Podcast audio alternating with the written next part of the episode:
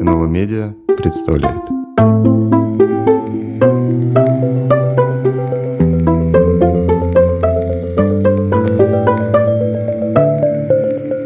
Лев Лев. Календарный подкаст Льва Рубинштейна и Льва Борина. Здравствуйте, друзья! Мы продолжаем записывать и показывать вам э, подкаст «Лев Лев», в котором Лев Семенович Рубинштейн и я, Лев Аборин, обсуждаем книгу Льва Семеновича «Целый год», посвященную чтению, осмыслению, перелистыванию, вспоминанию календаря и разных календарных дат, которые приходятся на соответствующий период. Мы с вами сегодня обсудим, Лев Семенович, вторую половину февраля. Мы как-то перевалили в прошлом выпуске за э, половину этого зимнего и когда приятного, когда и неприятного и страшного месяца. Давайте продолжим. Я думаю, только вот будет, прежде чем продолжить, может быть, будет не лишним э, упомянуть, что книга вышла в 2018 году в издательстве «Новое литературное обозрение». Об этом надо всегда упоминать, потому что книжка прекрасная, и издательство будет приятно, если вы, дорогие слушатели, ее приобретете. Я, кстати, совершенно не знаю, где она, потому что все-таки уже 3, 4 года прошло. Но где-то, наверное, есть. Хорошо. 16 февраля 1568 года. Испанская инквизиция вынесла смертный приговор всем, тут восклицательный знак в скобках, всем жителям Нидерландов.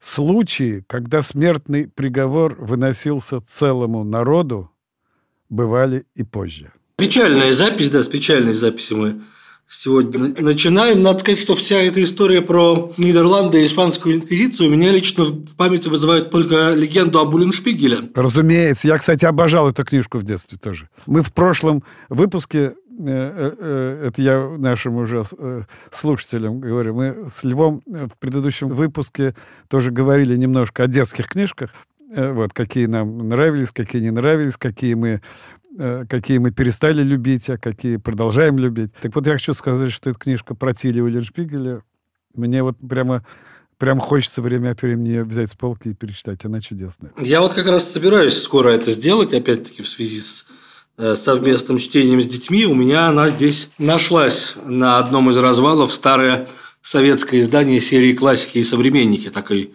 бумажная, дешевая, конца это, знаете, Лева, это не старое ну, издание. Ну, для меня старое, да, для вас да. новое. Потому что у меня есть реально старое издание, тоже советское, с какими-то с иллюстрациями какими-то. Ведь советское издание этой книги, оно связано с э, ужасно трагическим и драматическим эпизодом в жизни Осипа Мандельштама, которого обвинили в плагиате перевода, тогда как он просто обработал два имевшихся перевода, а издательство по недосмотру напечатала на титульном листе, что он переводчик, и это вызвало страшный скандал, его обвиняли, он оправдывался, потом это попало в четвертую прозу, и, в общем, сильно попортило ему жизнь. 17 февраля 1947 Американская радиостанция «Голос Америки» начала передачи на русском языке. Буквально за два дня до моего рождения. Я в детстве «Голос Америки» слышал не, не часто, потому что его глушили.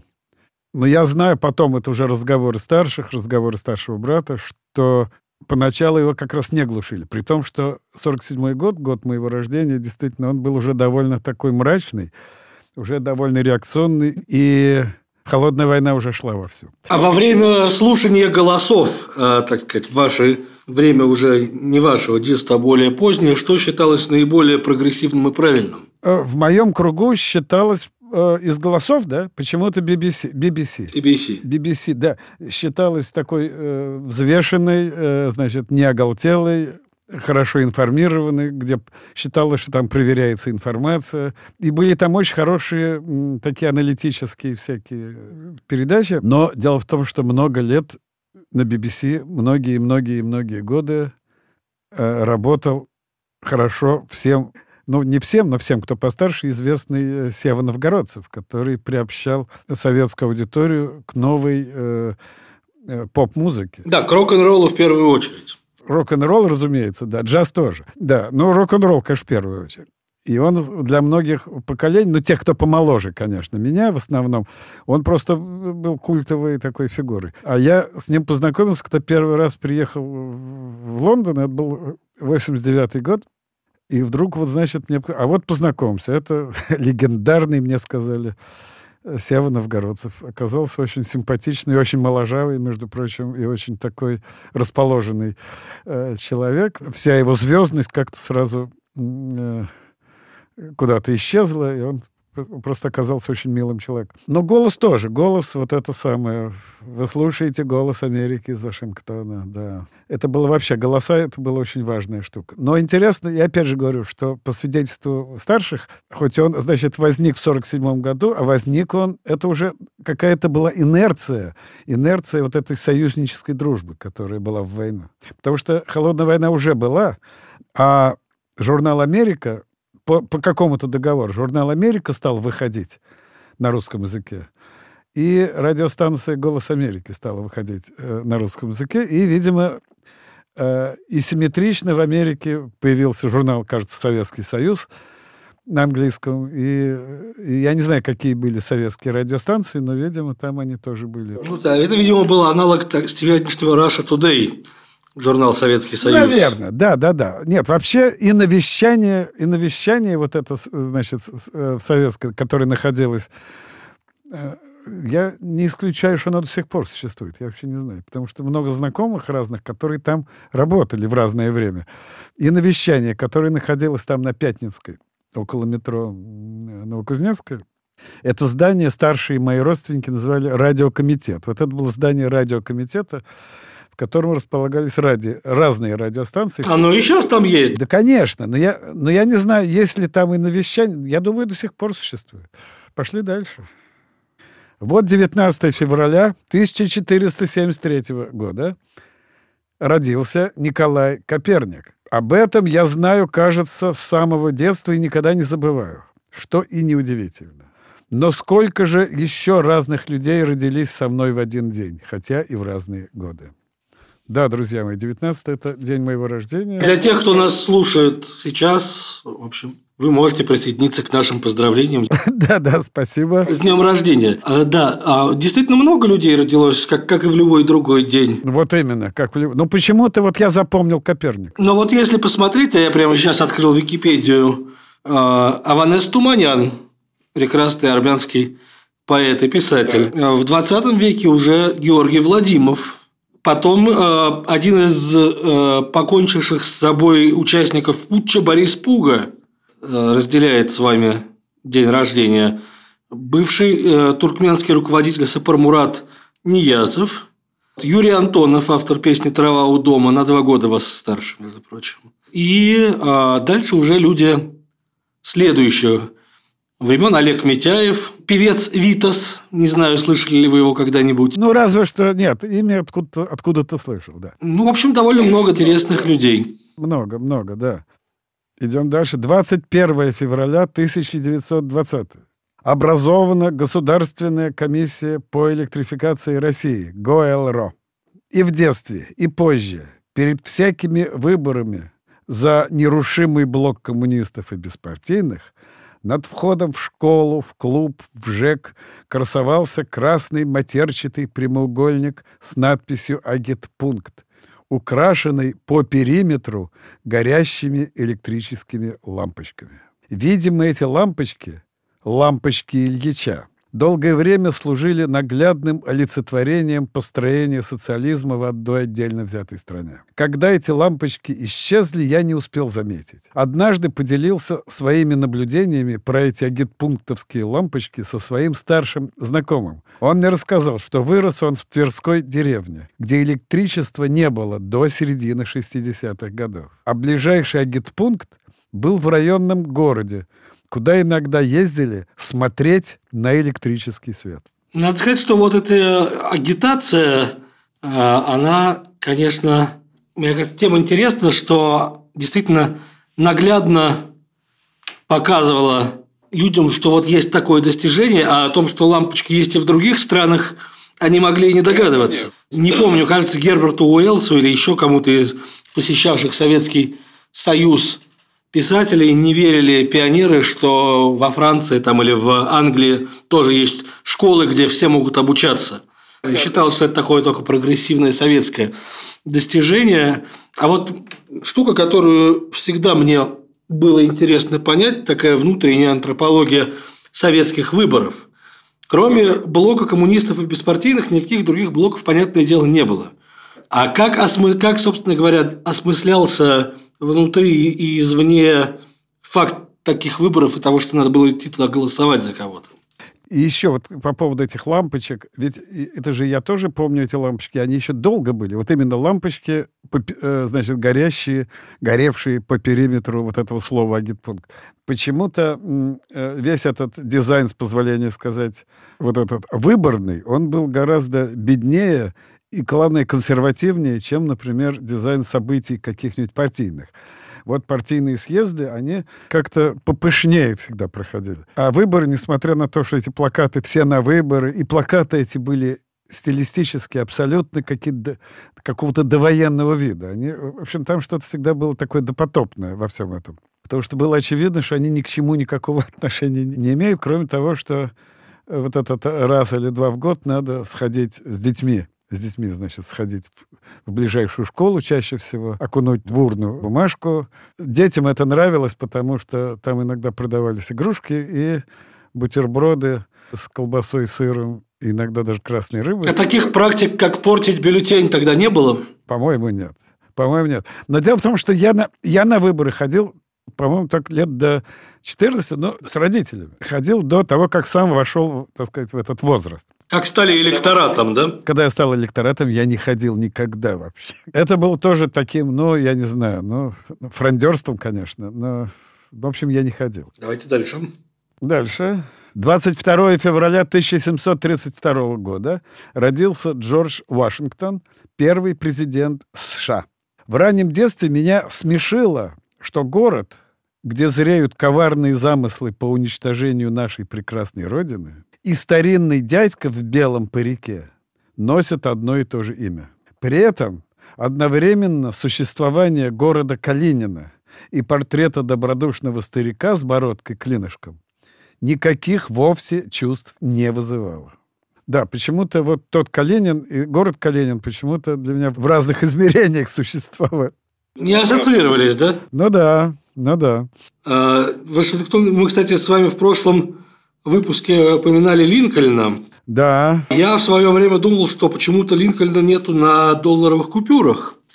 А потом только узнал, что он есть на 5 долларах, а это очень редкая бумажка. А. Редко встречается. А вот Вашингтон на однодолларовой бумажке, которые в Америке дают сдачу, которые можно какую-нибудь мелочь расплатить. Поэтому Вашингтон может быть, более ходовая фигура, чем Бенджамин Франклин, не бывший президентом, но зато украшающий 100-долларовую купюру. Ну, вообще почему-то всегда считалось, что самая такая, самая почетная, так сказать, не самая почетная купюра в, в любых денежных, значит, знаках, это как раз младшая. Всегда там, если, если какой-нибудь вид города, то всегда какой-нибудь самый, там, я не знаю, парламент или Кремль или что-нибудь такое. Ну вот в, на русских деньгах Москва на 100 рублевке. Да. На советских, которые я хорошо помню, советские дореформенные, до 61 года, я их тоже хорошо помню, были деньги с Лениным, начиная по-моему, с 10 рублей. Э, значит, я хорошо помню, что рублевые, трехрублевые и пятирублевые были вертикальные. Остальные были горизонтальные и очень большие. Почему-то я запомнил, что вот такие крупные купюры, прежде чем попасть в бумажник, складывались там в четыре раза или больше. Да, и такие как, практически как листок того самого календаря, если не еще больше. Да-да-да, они большие были, да. А еще была строчка «Уберите Ленина с денег», как мы помним. Да-да. Что казалось крайней такой фрондой, видимо. Да, это же такое поколение, которое было против Сталина за Ленина. Такой был период но это шестидесятники они назывались, да. Они, они почему-то вдруг полюбили Ленина. Я даже помню эти разговоры со старшим братом. Э, вот. И у него такой был период в те же годы. Все были антисталинистами, конечно. Да, Сталин исказил заветы, а Ленин был правильный дедушка. Совершенно верно, да, да, да, да. Ленин хотел как, да, он задумано, все было хорошо. И Ленин уже начал все, чтобы хорошо. Вот НЭП так, такой был прогрессивный. Сталин все испортил. Вот, и установил тоталитарный режим. А Ленин был лапочка такая, никакого тоталитарного режима. Да я не, недавно перечитывал э, рассказ писателя Бориса Гайдука под названием «Плохие слова», о том, как дети клянутся э, в детском саду вечной дружбе, и чтобы не предать эту клятву, они произносят самые плохие слова, какие только могут прийти в голову. Там это начинается с каких-то невинных ругательств, потом мат.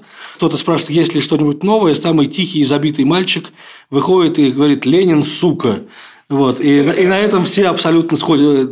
Это шок, который никакой мат не мог вызвать. Ну, в общем, конечно, это, да, это, это серьезно. Но потом дело в том, что сука в такой мальчишеской среде было слово почти равное мату, потому что оно было ругательное. Ну, еще и с довольно серьезным блатным оттенком. Конечно, да.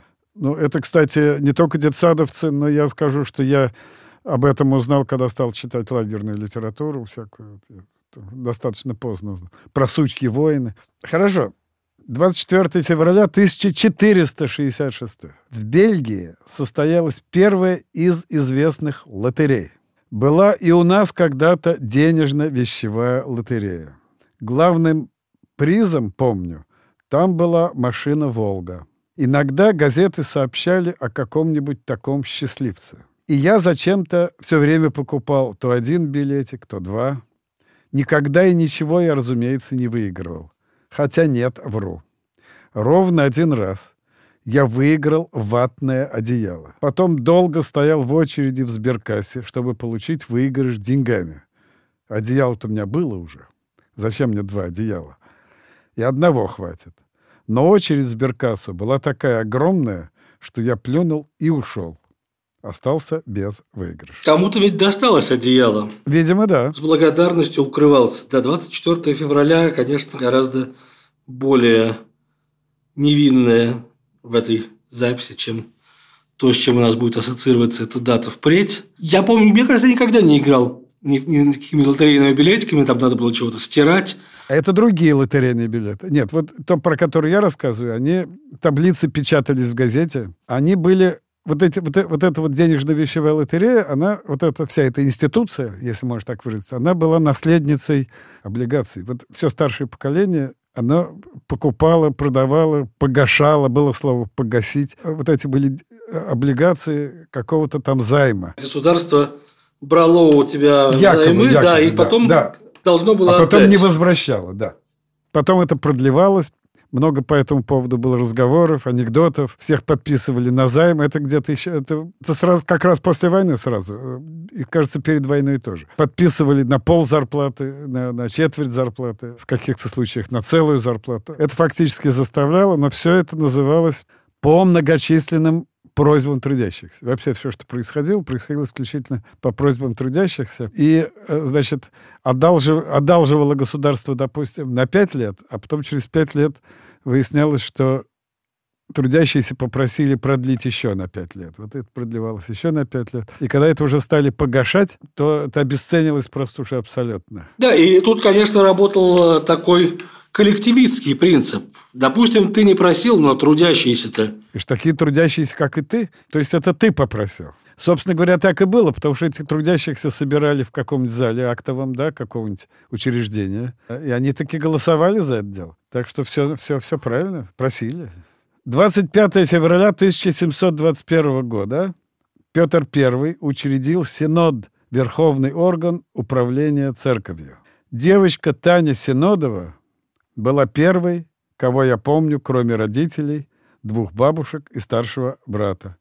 Мы носили друг другу леденцы и увядшие одуванчики. Это были подарки, мы их так называли. Потом я встретил ее много лет спустя. Она стала некрасивой Делдой. Я надеялся, что вы не будете читать про Заню Синодову. Представьте себе, она сейчас слушает нас и говорит, вот мой первый, моя первая любовь, подкаст ведет. Обозвал меня некрасивой Делдой. Но теоретически, конечно, все возможно, но я но мне кажется, вероятность этого настолько, настолько ничтожна, что рискнем. Потому что, смотрите, вот опять же возвращаясь, мы в прошлом выпуске, по-моему, с вами обсуждали феномен моего постоянного персонажа Смирнова, да, ведь такой же риск есть, что и этот Смирнов на, на треть, он реальная фигура, тоже может где-нибудь себя узнать. Всякое бывает. Но с девочками, конечно, страшнее, это вы правы. 26 февраля 1829 года родился Леви Страус, американский промышленник, изобретатель джинсов.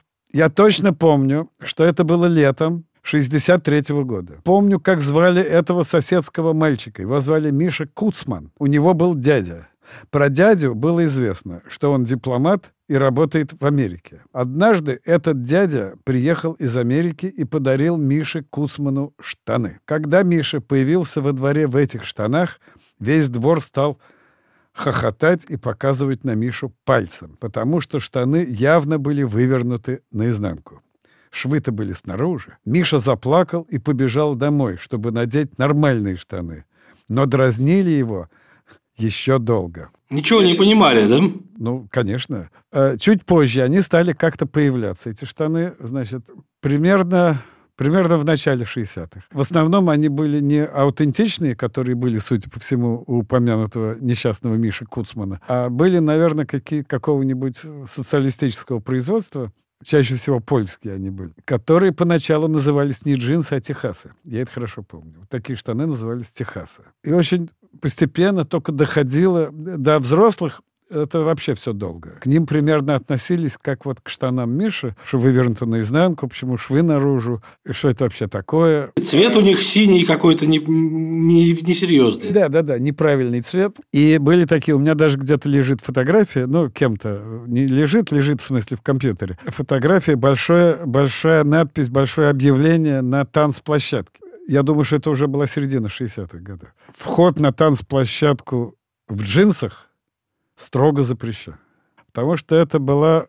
То есть это было, с одной стороны, очень модно, а с другой стороны, это официально считалось рабочей одеждой наряду с какой-нибудь спецовкой, или синим халатом, в котором ходили грузчики. Некультурно. Некультурно. Совершенно верно. Мы могли не пустить в ресторан уже. А вот э, самые комсомольцы не разрезали, как на стилягах, широкие брюки? Нет, уже они, они возникли, когда уже не было, уже, собственно, не было стиляг. Да. А скорее были хиппи. И, ну, хиппи тоже позже появились. Это уже был самый конец 60-х. Я это помню, первых хиппи в Москве.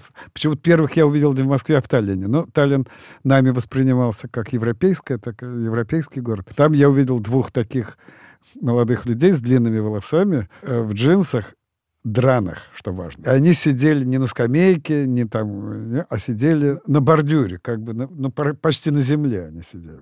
И это тоже производило впечатление. Что касается драных джинсов, то, значит, я уже к 70-м годам я уже знал, что такая есть хиповская мода, занашивать джинсы до, до дырок. Но когда я первый раз попал в Лондон, а попал, я уже говорил об этом, по-моему, в прошлом выпуске, в 89-м году, я к своему изумлению увидел драные джинсы в витринах, витринах дорогих магазинов, то есть, которые уже продавали в таком виде. Я раньше считал, что их только, значит, такими делали. Оказывается, можно было купить дырявые джинсы, и они стоят довольно дорого. Для меня это было большим откровением. Вообще с джинсами, конечно, это, это, очень, это очень важный, важный феномен в нашей, так сказать, биографии вообще, в, и в истории нашей вот такой, значит, позднесоветской материальной культуры. Очень важная вещь была джинсы. Их было трудно достать, они, э, то есть можно было их купить у спекулянтов, но они стоили очень дорого, они стоили примерно, примерно зарплаты инженера они стоили. 120-130 рублей они стоили уже вот в поздние такие советские годы. Но ну, а кто-то мог все-таки привезти из-за границы. Да, конечно. Нет, это были, нет, это были люди так называемые выездные, это отдельная история. Но вот люди такие обычные, они покупали у спекулянтов или все те же, мы же э, в предыдущем выпуске упоминали вот эти вот валютные магазины. Можно было там купить джинсы. Но вообще это серьезная вещь такая. Я тоже, тоже о них мечтал, разумеется. К сожалению, мои самые первые, мои личные джинсы, я сейчас скажу, почему личные, появились достаточно поздно, уже э, ближе к концу 80-х годов. Потому что до этого э, у меня были джинсы, но это были джинсы в основном доставшиеся мне как ни странно, от девушек, доставшиеся мне от девушек, которые либо просто полнели, либо беременели и дарили мне свои джинсы. А у меня такой размер уникальный, я всегда был очень такой субтильный молодой человек, и мне, на меня налезало все, что больше ни на кого не налезало. Но они же, наверное, были с заниженной талией, нет? Так, такие тоже были мальчику. Нет, они были разные. Они были разные, но на это никто внимания не обращал. Джинсы и джинсы. По первому, по первой видимости никогда непонятно было, что, что они женские, не женские. В общем-то, они более-менее одинаковые. Наверное, там что-то было, там всякие ширина бедер как-то учитывалось, я не знаю. Я не знаю, но, по-моему, они были такие уни, уни, уни, унисексные. Вот. Но, потому меня ничего не, никогда это не смущало. Всегда до нашего. Иногда джинсы шили. Были специалисты, которые шили джинсы. У меня был такой приятель, художник. У него была такая зингеровская машинка дома, он шил. Он шил штаны себе, жене, и близким друзьям. Он мне этим не зарабатывал, он, так сказать, обшивал друзей. А вот Лимонов зарабатывал, да? Это да. В те же самые годы. Да, Лимонов зарабатывал этим. Он, э, он обшил всю московскую художественную богему, вот, обшил штанами. Это была двойная выгода. Он, значит, зарабатывал немножко денег, он таким образом со всеми перезнакомился. Он еще, значит, он мог продать штаны и мог так за трешник еще и продать машинописный сборничек своих стихов. Ну, вот. Так что, да, джинсы важная вещь, конечно, очень. Анекдоты были. Были, как известно, поскольку Россия страна имперская, да, много было анекдотов, героями которых были представители нас меньшинств, где обыгрывались акценты. Ну, понятно. Существовали реальные грузины, а существовали фольклорные грузины, такие герои анекдотов. Обычно это собирательный образ любого кавказца. Почему-то он в советские 70-е годы почему-то все кавказцы назывались грузинами, на всякий случай. И те, кто на рынке торговали. И фольклорный грузин, опять же, повторяю, не, не, не реальный, а фольклорный грузин был э, человеком богатым, щедрым, очень сексуально активным и таким, значит, и беспредельно общительным. И, повторяю, богатым, значит. И, значит, э, был анекдот такой, что вот какой-то этот фольклорный грузин приходит э, к стоматологу, чтобы вставить, э, значит, новые зубы. Стоматолог говорит, какие будем вставлять, там, золотые или там какие-то еще. Он говорит, ну что, зачем золотые? Что я нищий? Говорит, джинсовые давай. Джинсовая ткань считалась такой драгоценной. Да, я в детских садистских стишках в частности, среди многих там, э, значит, «Дерни колечко», ей папа сказал, долго над полем бантик летал. Да, да, да. Было и долго над телом мама рыдала, только вчера ведь джинсы стирала. Вот, вот, вот. Жалко еще и дефицитную вещь. Конечно. Да, вот как вот я, я, я говорил только что, что поначалу в джинсах не пускали, значит, там, в театр, потом в джинсах стали там, не знаю, жениться. Понимаете? Потом они стали действительно предметом такой роскоши и очень нарядной одежды постепенно. Джинсовый костюм, это курточка. Э, вот. Уже было не то, что в театр, а прямо на бал можно было прийти. Вот, пошли дальше. У нас, собственно говоря, два дня осталось. Да. 27 февраля 1879 года получен искусственный подсластитель сахарин. Мой старший брат, родившийся до войны, однажды рассказал мне о самом вкусном, что он ел за всю свою жизнь. Однажды в эвакуации, рассказывал брат, девочка, с которой он тогда дружил, пригласила его и нескольких еще ребят на день рождения. Мама этой девочки соорудила для детей угощение. Угощение называлось торт. И было, как потом выяснилось, приготовлено из картофельных очисток, маргарина и сахарина. Ничего вкуснее никогда не было, говорил брат. И я ему верил. Он действительно пережил эту эвакуацию. Он 38 года рождения. Когда началась война, ему было 3,5 года. И вот они с мамой уехали. Это тоже, значит, была та еще эпопея. В общем, добрались до Уфы. В результате они там жили до 44 года. Они жили в Уфе, жили почти в проголодь, ну, как все. Это еще, видимо, у них что-то было, потому что мама была женой, женой офицера. Мой отец воевал, значит, э, на фронте, и он был капитан, э, был офицер. Значит, видимо, э, семьи офицеров еще как-то, как-то, как-то чего. Остальные, остальным было еще хуже. Но и, и этого хватало, значит, едва-едва. Брат рос, все время хотел есть. И вот такие торты, значит, он две вещи вспоминал, на самом деле, значит, что самое было вкусное в те годы, этот вот, вот этот торт и американская тушенка. Просто он говорит, попробовал эту американскую тушенку и говорит, просто это было что-то, волшебство какое-то. интересно вот что, что он когда, уже будучи совсем взрослым, мягко говоря, даже уже, прям скажем, не молодым человеком, переехал жить э, в Америку, это уже в начале 90-х годов, даже в середине. В середине 90-х годов он с женой переехали, значит, в Нью-Йорк, э, где жил уже их сын, мой, мой племянник, они к нему приехали. Мой братец признавался мне, что он первое время, абсолютно, разумеется, безнадежно, пытался найти в продуктовых магазинах в Америке ту самую тушенку.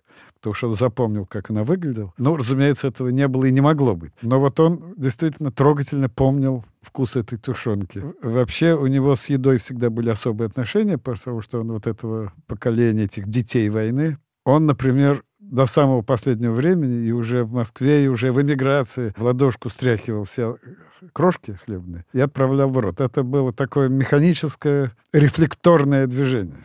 Так что война по ним прошлась. 28 февраля 1935 год. Уоллес Каротерс изобрел нейлон. Нейлоновые рубашки были не только очень модными, но и считались очень практичными, потому что их было легко стирать и не надо было гладить. У меня тоже была такая. Когда я снимал ее через голову в темноте, электрические искры со зловещим треском разлетались по всей комнате. Да, это почему-то действительно была странная мода. Нейлоновые рубашки, но еще были также и нейлоновые носки. Мы с вами сегодня вообще много обсуждаем моду. А, я только помню откуда-то страшилку, что если вдруг, помните, мы с вами в прошлый раз про пожар говорили, что если ты вдруг в нейлоновой рубашке попадешь в пожар, то она не просто сгорит, а просто оплавится на тебе. Она, да, да, да. Нет, я, я, слушайте, что значит рассказывали? Я э, мы с моим одноклассником уже где-то в последнем классе школы, на нем была какая-то куртка, тоже из какого-то такого нейлона, какая-то китайская, кстати. И мы с ним, я забыл, мы с ним что-то гуляли по Москве, куда-то в какое-то кафе зашли, откуда-то у нас деньги были, мы в каком-то кафе, мы уже курили. И я почему-то запомнил, что вот мы закурили, а он руку со спичкой как-то прислонил как-то к своей куртке, не знаю, как это получилось, или коробков в карман. В общем, у него куртка запылала. Он ее стал гасить рукой, и получил в эту, на эту руку страшные ожоги, потому что оплавленные куски вот этой, вот этой ткани к нему просто при, прикипели к,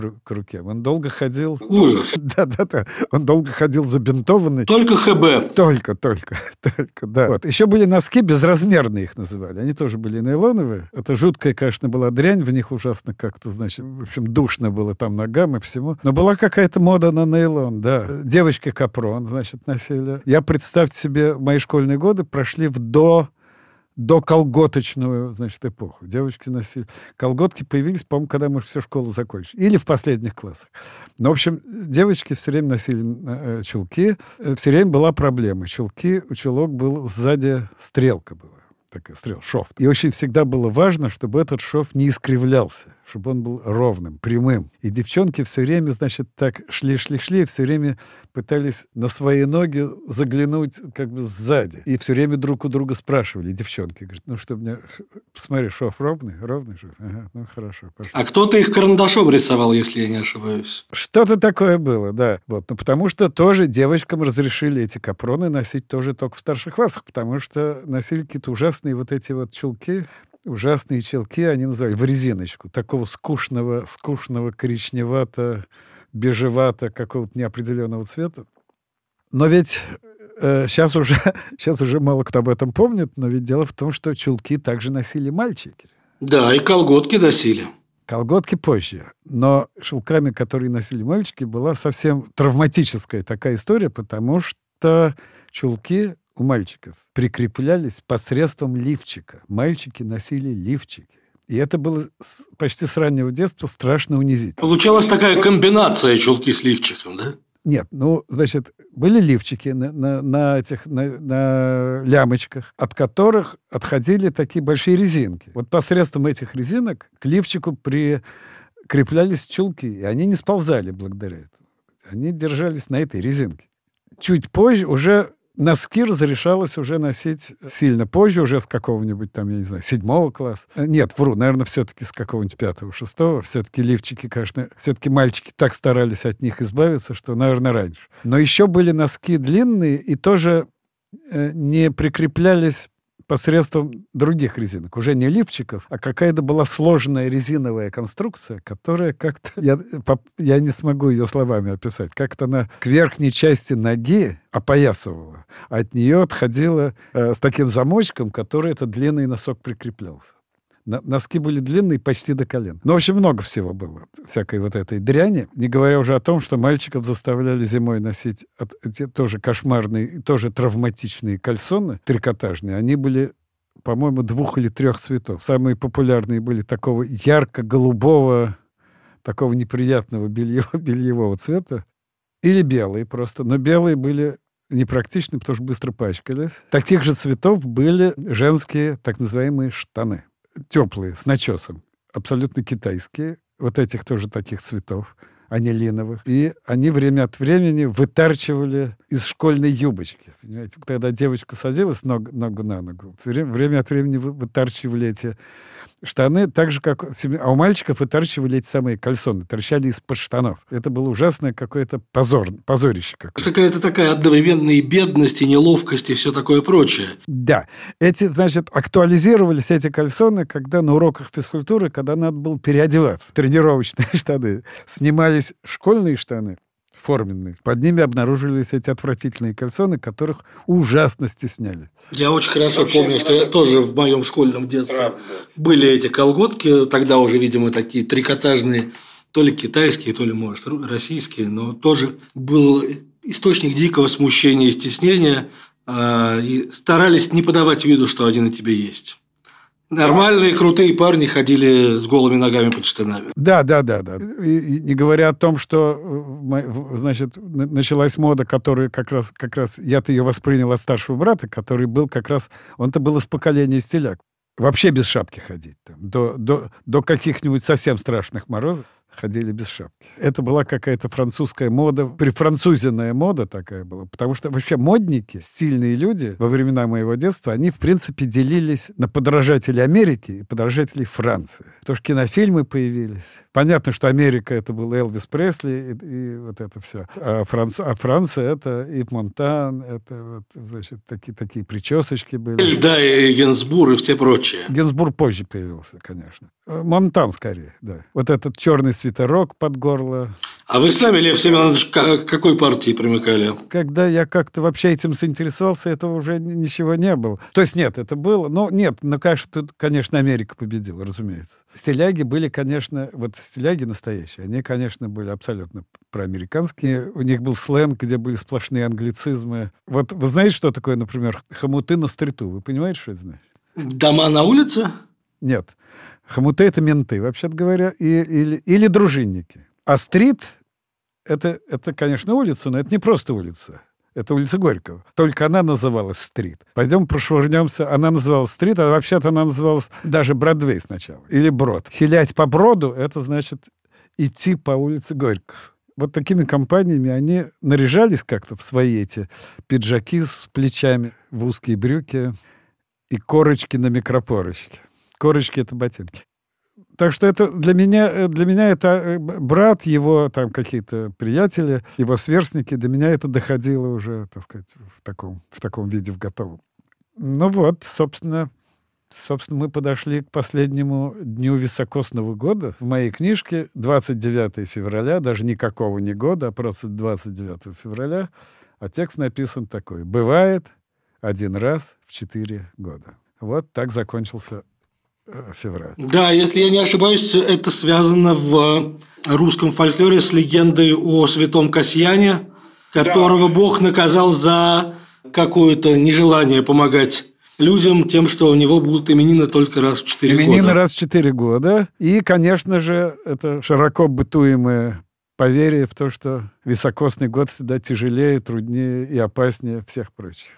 А он был високосный? Да? Он был високосный. Да. Этот раз, в общем-то, даже и подумать страшно. Да, вот в том-то и дело. Это как бы не обязательно. Да. Мы в какую-то вошли эпоху, когда каждый год високосный. Ну, в общем, давайте уже следующим. Только не хочется на этой пессимистической ноте заканчивать. Да, мы закончим на том, что впереди март, впереди все-таки весна. Вот, весна придет, давайте да. радоваться. Давайте ее ждать, да, и, и ей по возможности радоваться. Спасибо большое. Спасибо за интересный и, э, надеюсь, содержательный разговор. Вам всегда спасибо. Это подкаст «Лев Лев». Слушайте нас на НЛО Медиа. До свидания.